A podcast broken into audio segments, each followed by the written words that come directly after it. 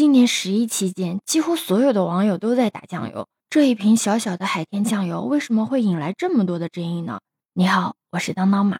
事情的起因是在国庆长假期间，一则关于海天酱油国内外双标的视频啊，在某视频平台火了。视频里面称，海天一款出口日本的酱油，配料里面只有水、大豆、食盐、砂糖和小麦，而海天国内一款酱油的配料表里面则有谷氨酸钠、苯甲酸钠、三氯蔗糖等多种食品添加剂。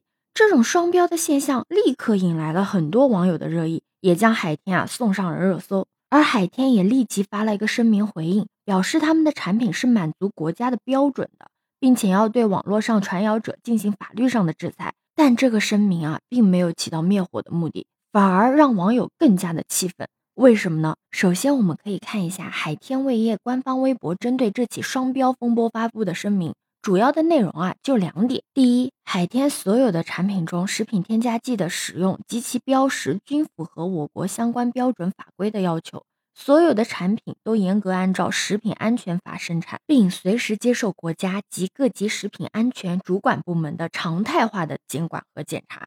第二，是针对在事件中恶意造谣重伤海天品牌的短视频账号。公司已经委派专业的律师团队调查取证，并将恶意造谣者、传播者的法律责任追查到底。这份回应在很多网友看来，并没有解释为什么海外卖的没有添加剂这个核心的问题。所以这个风波不仅没有平息，反而愈演愈烈。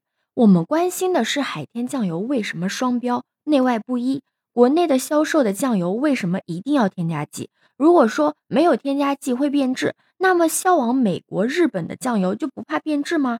海天酱油起草了行业的标准，这个标准竟然被定为国标，岂不是行业最大的笑话？这简直是在拿人民群众的身体健康开玩笑啊！在十月五号凌晨的时候，海天味业又发声明否认食品添加剂广泛应用于世界各国的食品制造中，世界各国的正规食品企业都会依据法规标准和产品的特性，合法合规的使用食品添加剂，并且按规定标识清楚。声明称，食品添加剂已经成为现代食品工业不可或缺的组成部分。从食品添加剂的使用来看，并不能得出中国食品比外国食品差的结论。简单认为国外产品的食品添加剂少，或者认为有添加剂的产品不好，都是误解。关于海天味业的这起双标事件，央视网也发布了报道。首都保健营养美食学会会长王旭峰表示，关于食品添加剂的态度，自己始终保持三个观点：一。不反对食品添加剂，但是反对非法添加物。二、支持合理使用，反对超剂量、超范围的滥用。三、不排斥添加食品添加剂的食物，但是要远离那些营养价值很低却添加了很多食品添加剂、对健康无益的食物。但是我个人觉得，为什么这件事情一直争议不断？是因为消费者觉得，为什么我在国内买的东西和在国外买的同类型的产品上会存在着不同标准的要求？为什么内外有别？既然添不添加这个添加剂都能使用，为什么国内的就一定要添加？而且这不是海天酱油第一次出现食品安全问题了。在某猫的投诉平台上，关于海天味业的投诉有六十九条。粗略统计了一下，有一大半都是反映海天酱油、蚝油、黄豆酱等调味品生虫生蛆的这个现象。要知道，在中国，海天酱油的市场占有率高达百分之十五。行业的老二、老三加起来都不到它的一半。靠着这一瓶小小的酱油，海天的市值一度超过了七千亿，比中石化还高，甚至被称为“酱油茅”，就是酱油中的茅台的意思。但是从二零二一年开始吧，一直到今天，海天的市值蒸发了三千多个亿。什么概念呢？相当于跌去了一点五个万科，十三个泡泡玛特。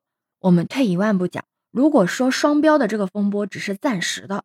那么，对于海天味业来说，业绩的难以增长、股价的下滑、消费信心的重塑，才是海天味业面临的最大危机。突然想起来，很多年前，海天的董事长庞康曾经说过：“如果有一天我在海天失败了，那不是因为市场的问题，也不是因为竞争对手，是我的团队一定有问题，我的系统也有问题。”那么现在，我真心的希望海天可以正视自己的问题，并且希望给公众一个满意的答案。对于这次双标事件，你有什么看法呢？可以在评论区留言告诉我哦。欢迎收听、订阅走马，我是当当马，拜拜。